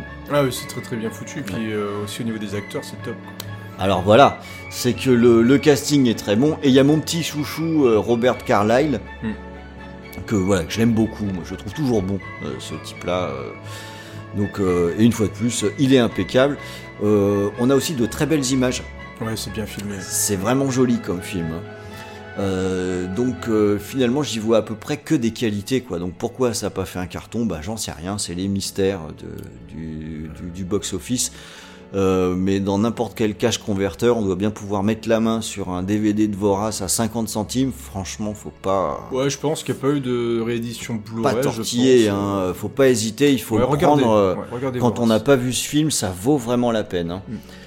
Euh, alors au niveau musique, on est avec des, des musiques qui sont un petit peu d'époque, avec des banjos, des trucs comme ça. Euh, et aussi des musiques de films, j'allais dire plus classiques. Mais moi, c'est dans la première catégorie que, que, que j'ai voulu illustrer. Et euh, bon, déjà parce qu'on a moins l'habitude d'écouter ça. Ouais, le banjo, c'est rigolo. Mais, mais aussi parce que le morceau que j'ai passé, euh, ça, c'est peut-être ma thématique de fond aussi. Je trouve que c'est un, un morceau qui résume bien le film aussi. À cause de ces petites notes de banjo que vous avez entendues en début de morceau, euh, qui, sont, qui respectent à peine le tempo. Régulièrement, elles sont un petit peu, un petit peu décalées. Et ce, ce décalage, ce, ce tempo qui est joué euh, à l'oreille et qui est imparfait, quand toute la mélodie démarre, ça raconte un peu le film, c'est-à-dire y a, on a quelque chose qui a l'air d'être euh, le- la vie d'un camp, quelque chose de normal, mais, mais, mais, il y a quelque chose d'un petit peu désaccordé derrière. Il y a un petit truc qui déconne. Et ça, c'est la petite ligne du banjo. Euh, je, je suis très analyste aujourd'hui. Oui, c'est pour ça que je, ah, je te laisse parler parce que là, moi, le, moi, le banjo, c'est pas du tout mon truc. Mais alors, la façon dont tu vends le banjo, dont tu analyses le banjo et l'influence du banjo sur la psyché des personnages, et je, je suis absorbé complètement. Bah, je trouve que ça marche très très bien dans ce morceau et la BO dans son ensemble est très agréable à écouter. Mm. Euh, Il y a pas mal de, de variétés dans ce qui est passé, euh, il y a des mélodies qui sont très sympas. Euh, C'est euh, Damon Albarn et euh, Michael Nyman qui ont fait cette bande originale et c'est du vraiment bon boulot sur euh, tout. Décidément, ce Vorace, c'est vraiment bien. Damon Albarn, c'est le mec de Blur? Alors je, je ne sais pas, je n'ai Ok. pas regardé. voilà. Donc si, si t'as d'autres questions pour me mettre en difficulté, n'hésite pas. Écoute, ça me dit quelque chose. Je, je crois que c'est ça. Je crois que c'est le, je crois que c'est le chanteur de Blur. Voilà. Et de, ah bah bien sûr, j'ai oublié le nom. C'est le truc avec le groupe, euh, avec les animaux, euh, en, en dessin animé, tout ça là. Je, je sais plus comment ça s'appelle. Bon, je ne sais pas non plus, puis là c'est toi qui ne sais pas, donc... Euh, hein, Oh la honte, que Gorillaz. Oh là là, bien sûr. Voilà, Gor- Gorillaz. Gor- Ah oui, Gorillaz, ouais, avec des animaux. autour. Bon, c'était pas facile avec ta description en plus. Vrai. J'ai dit dessin animé quand même. Mais je crois que c'est lui. Je, je crois que c'est lui. Euh, tout à fait. Là, pour le coup, euh, je pense que oui. Voilà. Bon, on va un peu trop loin, là. Wouhou. C'est le morceau Clint Eastwood aussi qui est cool. Ta, ta, ta, ta, ta. On est nul. On est nul. On, on va couper tout ça. Je pense, ouais. Bon, vous avez compris notre amour pour euh, Vorace. Donc je repasse la main à Creepers qui lui va nous parler d'un film un petit peu plus récent maintenant.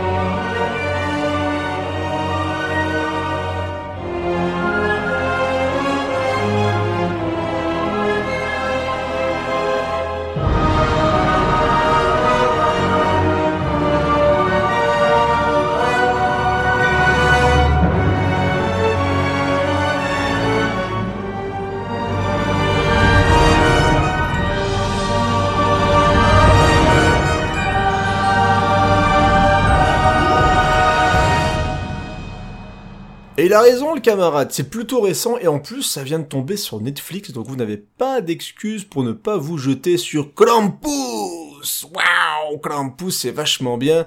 Euh, Krampus, moi là-bas, c'était des photos. Le, c'est le réal de Trick, euh, Tweet or Tweet, je ne sais Mm. plus comment ça se dit, etc. Euh, et aussi, malheureusement, du dernier euh, Godzilla. Eh, ouais, ouais, ouais, ouais, ouais, ouais, ouais, ouais, ouais, qui est une grosse merde. Et c'est rare que je dis ça, hein, mais vraiment. Oui, hein, c'est rare, ouais. C'est rare que je dise ça, mais c'est une tellement une grosse déception. C'est Michael Dougherty. Et j'avais mis tellement d'espoir euh, en À ce- cause des belles photos, bah oui. Ouais, mais surtout parce qu'il sait faire des belles images. Et Mm. c'est ce qui ressort de Trick or Treat, qui était pas un gros film, qui était un film à sketch, qui était vraiment bien foutu, qui avait de belles, vraiment de sais, de beaux plans, vraiment très bien foutus, bien travaillés. astucieux aussi, euh, astucieux. ouais, exactement. Et pareil pour Krampus, qui est un beau film, alors beau film, attention, je vais retirer beau film, qui était un, vraiment un vrai film de Noël, qui parle de famille dysfonctionnelle, etc. Parce que c'est une enfant qui euh, invoque en fait le Krampus parce que voilà, elle aimerait bien que euh, son Noël se passe bien. Enfin, je, je sais plus vraiment exactement comment ça se passe, mais du coup, le Krampus débarque une espèce de grosse bestiole qui Mm. euh, est un peu une sorte de méchant Père Noël. Et euh, visuellement, moi, je trouve ça magnifique. Il y a des plans mais sublimes dans ce film-là. Il y a un passage en dessin animé qui est hyper bien foutu, qui sort de nulle part mais qui fonctionne vraiment bien, qui raconte la légende de Krampus. Et euh, donc en plus, voilà, la musique de, Douglas Pipes, moi je la trouve vraiment très belle, et notamment celle qu'on a écoutée là, moi je, je trouve vraiment que c'est du super Mm. beau boulot et qui euh, ajoute le côté un petit peu de Noël, euh, magique, etc., avec un côté très effrayant, parce qu'on est dans une sorte de comédie noire avec un gros monstre. Et, euh, et ouais, Godzilla, Godzilla 2, mais mec, qu'est-ce que t'as fait quoi? En plus, dans celui-là, dans, dans Krampus, moi, ce que, ce que j'ai vraiment bien aimé, c'est la rupture qu'il y a. Ouais, Tu sais, t'as, même limite, euh, j'ai lancé le film en étant, euh, parce que je savais que c'était un peu un film d'horreur. Franchement, les 20 premières minutes, je me suis dit, mais je suis en train de regarder un truc de Noël, quoi. Un- ouais, t'as une, une espèce de, tu sais, des, des gens qui s'apprécient pas vraiment, mais qui se Oui. rassemblent, t'as de la Mais même dans la façon, euh, tu sais, même dans la façon dont ces c'est réalisé, Mhm. c'est très réalisé, euh, film de Noël, en fait. Ouais, c'est ça. Donc, donc c'est, c'est un peu, c'est limite un peu plan-plan et tout. Tu fais, qu'est-ce que je vais, qu'est-ce que je suis en train de regarder? Et en fait, c'est, c'est une super bonne idée parce que ça fait un contraste avec le moment où, pour le coup, euh, là, on passe la deuxième et la troisième d'un seul coup, quoi, euh, qui est super efficace. Ouais, c'est, un peu surprenant dans, dans les sensations qu'on reçoit. C'est un peu ça parce que t'as, il appuie vraiment sur le côté con de certains personnages. Tout à fait. Alors j'ai plus le nom Ouais. de l'acteur, mais notamment l'espèce de jeune euh, jeune premier qui réussit, qui est un peu euh, imbu de lui-même, etc. Je trouve qu'il joue toujours ces personnages-là, mais qu'il les joue très très bien.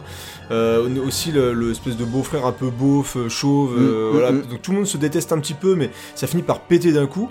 Et, euh, et ben à un moment, bah ouais, t'as l'espèce de bestiole qui débarque et on plonge vraiment dans le, le côté un peu plus film fantastique, film de monstre. C'est un vrai film de monstre en fait, Krampus. Et le- la mise en scène de, de- de Michael Dougherty, elle est vraiment hyper efficace parce qu'elle arrive en plus vraiment bien à, à capter l'atmosphère et l'ambiance que dégage le, le monstre. Le monstre en lui-même est super bien filmé et ça donne vraiment un très bon film de Noël. Franchement, vraiment, c'est un vrai bon film de Noël parce que la fin et tout, ce que ça raconte, on est vraiment en rapport avec Noël. Donc euh, moi je vous invite vraiment à regarder, alors c'est pas pour les enfants, hein, clairement, mais je vous invite vraiment à regarder ça, euh, c'est la bonne période, parce qu'en plus il est sorti chez nous en été, quelle bande d'abrutis. Ouais, les cons. Euh, ouais, ils ont vraiment rien compris quoi, donc euh, c'est vraiment dommage, c'est un film qui était passé un peu sous le radar, et malgré ça, le Real a réussi à avoir un gros budget après pour partir vers Godzilla, et euh, c'est un vrai rendez-vous manqué, parce qu'il aurait pu vraiment faire quelque chose de très très bien avec sa mise en scène. Euh, c'est très très nul, c'est à chier des briques, mais euh, donc j'espère vraiment qu'il va rebondir peut-être avec un plus petit projet, parce que moi j'aime bien ce que fait ce mec et euh, qui lui irait peut-être mieux d'ailleurs. Mais je- c'est les gros studios qui, en Ouais. fait, qui prennent des réals qui ont des, des qui savent faire des beaux plans et tout pour faire des gros films, mais malheureusement ils les broient. Donc c'est dommage de, de broyer des mecs comme ça avec des, des productions sans queue ni tête. Donc euh, voilà, regardez Krampus, regardez Trick or Treat parce que franchement c'est chouette. Donc euh, Oui, il est cool aussi. Ouais, Mm. franchement c'est cool. Et là, bah voilà. Donc Netflix, vous y allez, bonne qualité et tout, film récent. C'est très beau et c'est bien foutu. On va partir vers un classique euh, de chez classique. Pas de surprise, mais c'est toujours aussi cool d'entendre une musique de John Williams.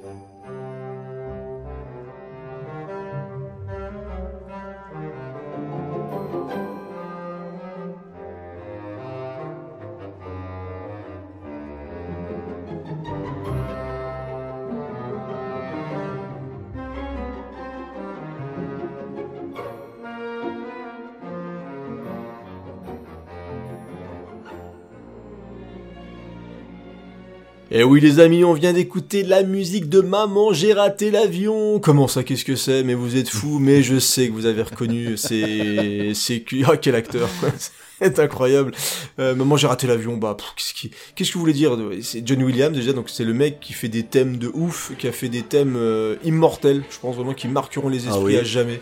Euh, Star Wars, tout ça vous connaissez. En plus, il y a un nouveau Star Wars qui sort. On va réentendre du John Williams parce que John Williams, c'est la vie, c'est le pote à Steven. De toute façon, c'est la classe. Et, et moi, j'aime beaucoup Maman, j'ai raté l'avion. On en parle aussi dans le, notre épisode VHS de Noël. Forcément, hein, c'est un petit peu un Mm. rendez-vous obligé. On, on, y- on reste pas forcément longtemps, mais il faut quand même indiquer Maman, j'ai raté l'avion. C'est un peu le film que beaucoup de personnes regardent tous les ans. C'est un peu le film que les gens montrent à leurs enfants. C'est regardez Maman j'ai raté l'avion c'est parce vrai, que ça peut, ouais. bah ouais ça fonctionne bien. Euh, le personnage de Kevin fonctionne toujours aussi bien. Le côté cartoon est vraiment euh, je pense intemporel c'est un gosse qui finit tout seul et je pense que tous les gosses rêvent d'avoir au moins une journée comme ça où t'as ta maison euh, où tu peux faire ce que tu veux bouffer ce que tu veux écouter ce que tu veux regarder les films que tu veux enfin tous les interdits euh, voilà sont pendant cette période de fête où t'es tout seul tu peux faire vraiment tout est balancé aux chiottes tu peux t'éclater et sauf qu'au moment où il faut défendre sa baraque bah, le petit Kevin il, il regorge d'ingéniosité Se relève les manches. et ouais, il se relève les manches et voilà, protection de territoire, tout ça, et ça part dans tous les sens. On a un Joe Pesci euh, qui est qui en, en roue libre total, mais qui s'éclate. Voilà, c'est vraiment très bien. Donc euh, on est voilà, on est vraiment sur un excellent film de Noël, un pur divertissement comme on en faisait vraiment bien à l'époque. Enfin moi, ouais, j'aime beaucoup. euh, je trouve que ça vieillit pas. Maman, j'ai raté l'avion. Il y a plein de bons acteurs dedans, c'est bien foutu. Chris Columbus, voilà, il sait mener sa barque. Donc euh, regardez comme d'habitude. Maman, j'ai raté l'avion. Qu'on n'avez pas besoin de moi pour le relancer, mais au moins voilà, réécouter la musique des fois. C'est la petite impulsion qui donne envie de remater le film. Donc ah, quel moi j'aime bien. Son John Williams, franchement, je trouve qu'il fait des, des musiques incroyables. Donc euh, encore une fois, c'est en béton armé. Alors, c'est Tarnaqueur de Rhône. eh ben, il nous fait replonger dans Fargo, mais dans une version différente.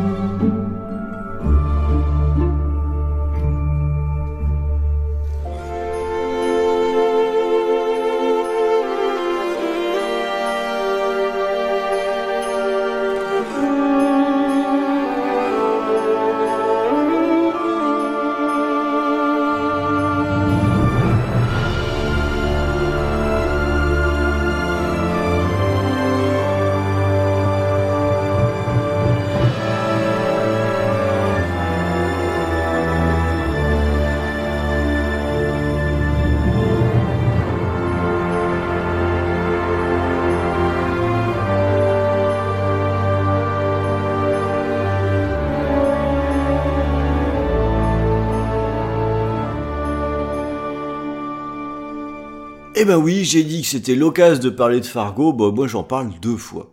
Le mec, voilà. Comme ça, le mec va, il quoi, s'emmerde pas. Hein. Et pourtant, c'était pas gagné parce que cette fois-ci, c'est de la série de télé dont je parle. Et euh, à la base, j'ai beaucoup de mal à être convaincu par les séries TV qui sont des adaptations de films. En fait, je trouve que ça fonctionne pas bien. Que de partir d'un- postulat qui a été développé pour euh, être une histoire de 1h30 ou 2h, bah, si on veut les étirer sur une série, ça se transforme à rajouter des éléments à droite à gauche et c'est très artificiel. Et le nombre de séries qui se sont pété les dents euh, là-dessus est très important. Alors, il y a d'autres réussites. L'exorciste, par exemple. Ouais, de façon ouais, ouais. surprenante, que Tout à plutôt pas mal. C'est très bien Euh, foutu. Il y a d'autres réussites assez mineures, mais il y a pour moi surtout beaucoup de d'échecs Oh, sur ce principe-là. purge, c'est pas bon. Ça c'est nul. Hein. Oh, Alors la oh, vache, oh, oui. Alors déjà, les films sont pas tous glorieux, même si j'ai toujours une tendresse, je trouve que l'idée est très bonne. Mais alors, euh, oh là là, c'est long, c'est chiant, ça raconte rien, c'est vraiment... Donc ça vaut pas forcément le coup. Et pour Fargo, euh, je dois dire que j'étais d'autant plus perplexe avec tout ce que j'ai dit du film un petit peu avant. C'est quand même quelque chose qui est qui est quand même bien décalé Mm. et qui fonctionne avec euh, un niveau d'écriture très très élevé quoi. Et maintenir ça sur une série, c'est quand même quelque chose d'un petit peu compliqué. Et finalement, je j'ai regardé euh, cette série, j'ai regardé la première saison et je n'ai plus qu'à fermer ma petite gueule parce Ah ouais. que Très voilà. Ouais. il s'est avéré que Mm. alors que ça reprend quand même peu ou prou la même histoire, Mm. euh, c'est pas les mêmes acteurs. Enfin, il y a tout ce qu'il fallait pour que ça marche pas. Et sauf que ben ça marche. Ouais. Bah, ils ont pris des bons acteurs quand même. hein. Alors oui. ouais, celui ouais. qui remplace, euh, bien sûr, j'ai encore oublié le nom, celui qui remplace William H. Macy, qui joue aussi dans Sherlock, euh, qui joue aussi dans Le Hobbit. Putain, il joue, Ouais. mais il est super C'est- bon dedans. ouais, quoi. il est, il est très très bon très aussi. bon. hein. Et euh, non, c'est très solide en fait, Ouais, mais ça a été fait très sérieusement. Et, et là où ils ont, là où ils ont mis dans le mille, c'est que même sur la première saison qui reprend une histoire que, bah, que finalement on connaît, euh, ce qu'ils ont rajouté et qui peut avoir l'air artificiel parfois dans certaines séries, bah là c'est devenu des développements qui permettent de rester sur la même tonalité que le film, avec des personnages, ben voilà, qui sont qui ont tous leurs particularités, qui sont tous marrants par certains aspects, étranges par d'autres. Le tueur, il est absolument génial dans la première saison. ouais. Ouais, il, il est, il, est, il est formidable. Euh, il y a des dialogues qui sont géniaux, mais vraiment géniaux, quoi. Euh, d'un niveau d'écriture qui est un niveau de cinéma. Euh, ce qui fait que, ben voilà, j'ai juste eu à me taire. Et quand ils ont dit on fait une saison 2, et là je me suis à nouveau dit, mais qu'est-ce qu'ils font? Euh, Ça y est, ils ont refait. Et à nouveau, j'ai bien dû fermer ma petite gueule, et pareil avec la saison 3, parce que finalement, ils racontent des histoires originales qui sont de plus en plus perchées, même par certains aspects, Euh, mais toujours avec ce ton qui, qui, lui, va chercher ses racines dans le film. Et ce, voilà, c'est quand même une belle réussite de, de, de bout en bout, et une réussite qu'on va retrouver jusque dans la musique Mm. de Jeff Russo euh, où là, c'est exactement la même chose que ce que je viens de dire, mais pour la musique. C'est qu'on est allé rechercher finalement une espèce de... Bah, une adaptation de la musique du film. On peut trouver des points communs avec ce qu'on entendait dans le film, mais ça reste à la sauce de la série. C'est un, ce sont de vrais nouveaux morceaux.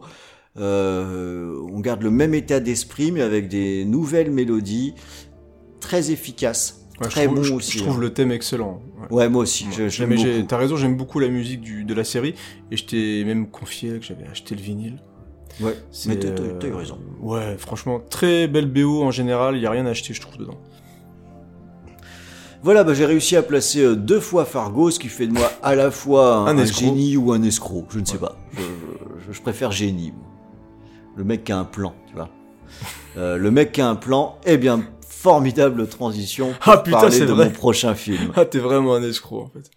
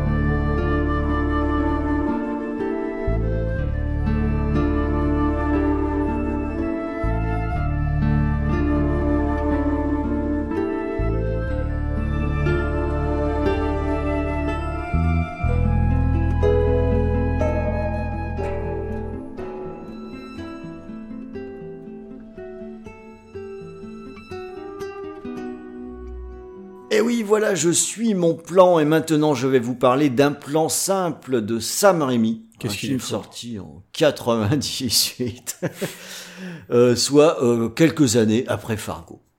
Alors déjà, la bonne nouvelle, c'est la possibilité de parler d'un film de Sam Raimi. Moi, Sam Raimi, c'est mon copain. Moi, c'est mien Euh, aussi. Le, alors, on, on le connaît pas personnellement, hein, calmez-vous. hein. Inutile de nous envoyer des messages. Putain, les gens ont failli y croire, je suis sûr. Ouais. Arrête, putain. Mais voilà, je- je- j'aime tellement Sam Raimi que je suis toujours content d'en parler. Et ça fait partie de ces films qu'on va peut-être pas citer en premier. Quand Mais- on, Tu sais que ça fait partie des films avec euh, le film avec Kenny Reeves aussi. que j'aime beaucoup Euh, aussi. bah ouais, qui Ouais. beaucoup n'en parlent pas. euh, et même euh, à l'époque, moi quand j'ai découvert le film, t'avais le côté un peu ouais, c'est presque genre ouais DTV machin, c'est pas le Sam Raimi et tout. Et putain, c'est vachement bien quoi. Bah c'est ouais. un excellent film. J'ai plus le nom là qui me vient en tête, mais c'est vachement bien le film avec Kenny Reeves aussi où il joue un, Alors, évidemment, le nombre revient pas non Ouais, plus, voilà. mais c'est un très bon film également, où en plus Kenny Reeves est excellent. Ouais, il est très bon dedans. Mm. Il a deux expressions. Ouais. il donne tout. Quel salaud, c'est là. non, non, il joue très bien, c'est vrai qu'il est assez étonnant dedans. ouais.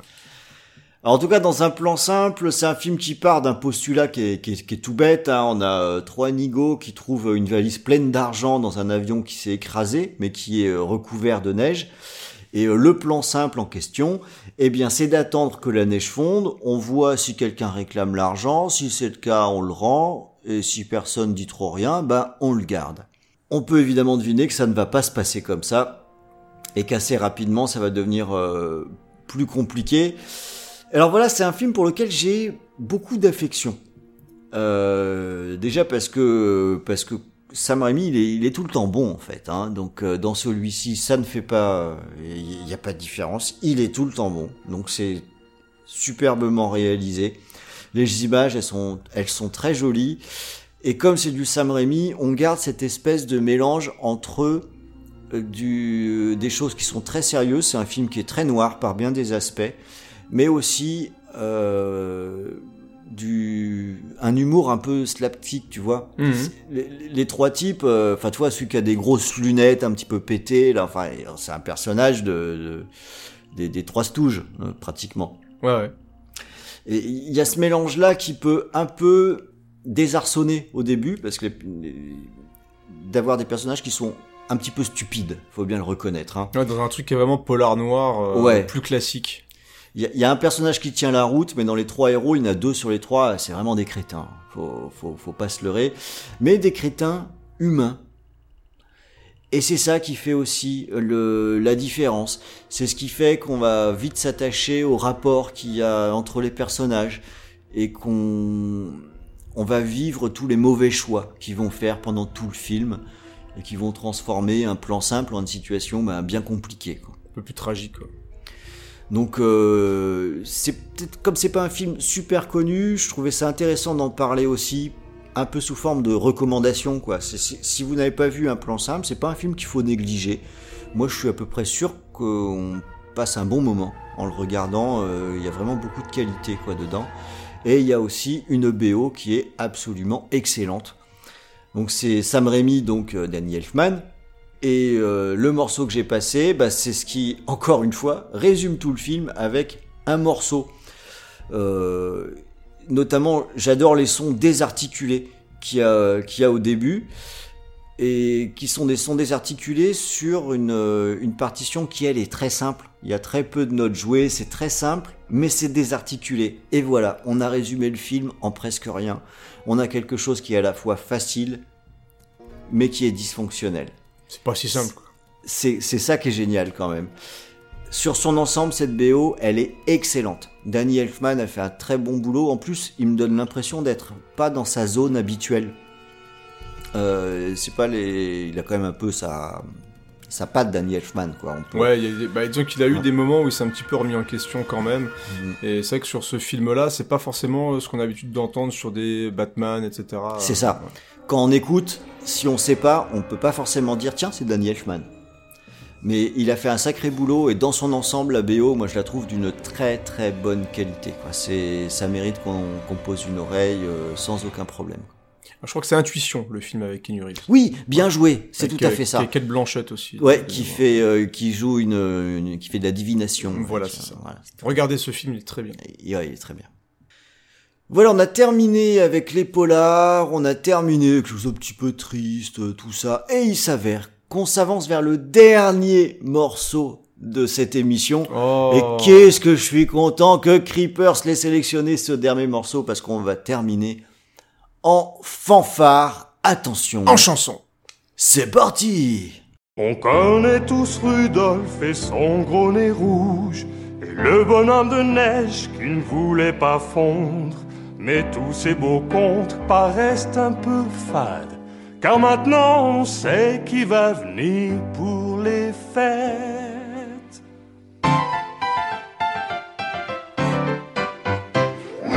Monsieur Ranky Caca Noël, copain qui vient des intestins, va sur le trône et tu verras. Pousse un peu, il sortira, le voilà, il est tout chaud, te salue par un ho, car lui qui vient de l'intérieur a vu l'amour dans ton cœur. Peut-être moelleux, il peut être rugueux, marron ou couleur cornichon. Mais si vous mangez des fibres et des fruits, il viendra cette nuit. C'est le petit caca de Noël. Il descend pas du ciel, mais c'est tout de même notre copain. Moi, monsieur Hockey, je vous salue. Je viens pour Noël, c'est bien connu. On va danser, rire et chanter avant que je sois tout essayez de dire Howdy ho ho, miam miam miam. C'est Noël, je le proclame. Parfois il est mou, parfois bien ferme, parfois c'est pratiquement de l'or. Et parfois il s'accroche à votre cul, ne tombe pas dans les toilettes. Il est coincé dans le sphincter et il se décroche pas, alors on doit remuer son cul pour qu'il tombe dans la cuvette. Voilà, ça y est. Monsieur Rankin vient qu'un seul jour, Noël fini, il sera parti, mais nous garderons dans nos cœurs tant son esprit que son odeur.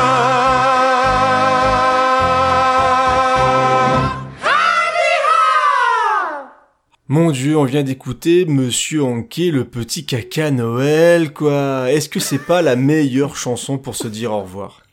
Bah, je crois que Parce que. Ron, il y a, a pas 20 milliards de choses à dire là après. Donc on, on South Park, on en a déjà parlé, on a parlé de Trey Parker Ouais. et Matt Stone, voilà. Et je pense que c'est le moment où on va pouvoir, parce qu'on approche de la fin de l'année, parce que c'est le dernier scoring de 2019, parce que nous on n'est pas très calé saison, tout ça, tout ça. Oui. Ouais, donc on va vraiment surtout saluer cette année 2019 pour Scoring, qui était une année complète avec plein de chansons, avec plein de Mm. musique, avec plein de films surtout, donc euh, et plein d'auditeurs.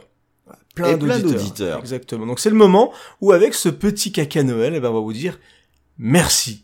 Voilà, vous le savez, on aime bien dire merci, on aime bien euh, souligner le fait que vous êtes nombreux à nous écouter, surtout que vous êtes nombreux à partager avec nous sur les réseaux réagir. sociaux. Ouais. Voilà, à réagir et c'est vraiment ce qui compte le plus pour nous parce que plus voilà, on peut dire ouais, vous êtes beau nombre à nous écouter, euh, ça se trouve vous êtes vous êtes que 20 en fait.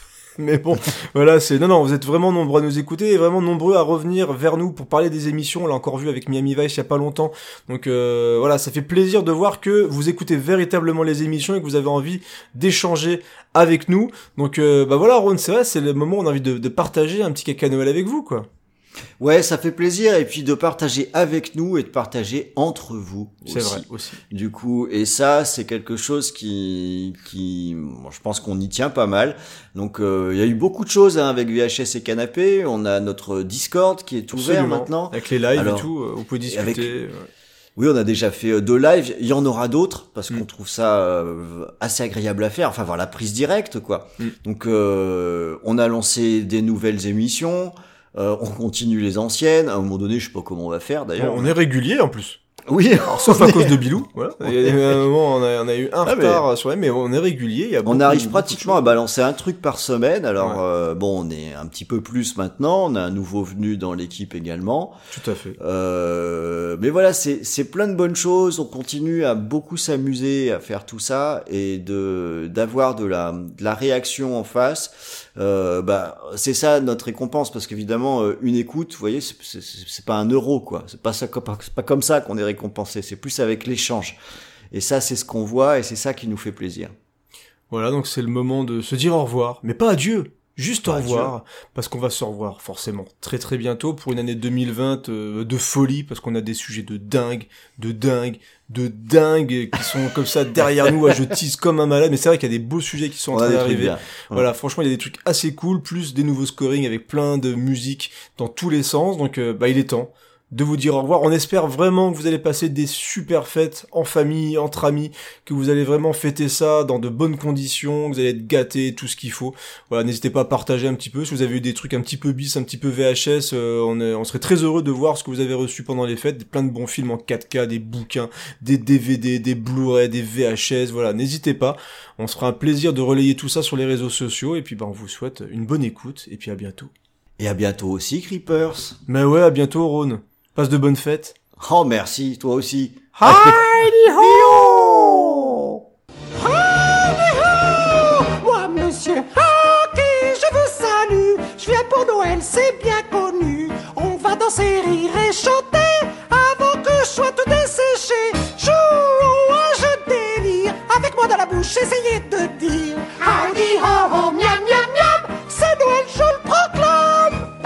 il est mou, parfois bien ferme, parfois c'est pratiquement de l'or. Et parfois il s'accroche à votre cul, ne tombe pas dans les toilettes. Il est coincé dans le sphincter et il se décroche pas, alors on doit remuer son cul pour qu'il tombe dans la cuvette. Voilà, ça y est. Monsieur Hanky vient qu'un seul jour, Noël fini, il sera parti, mais nous garderons dans nos cœurs tant son esprit que son odeur.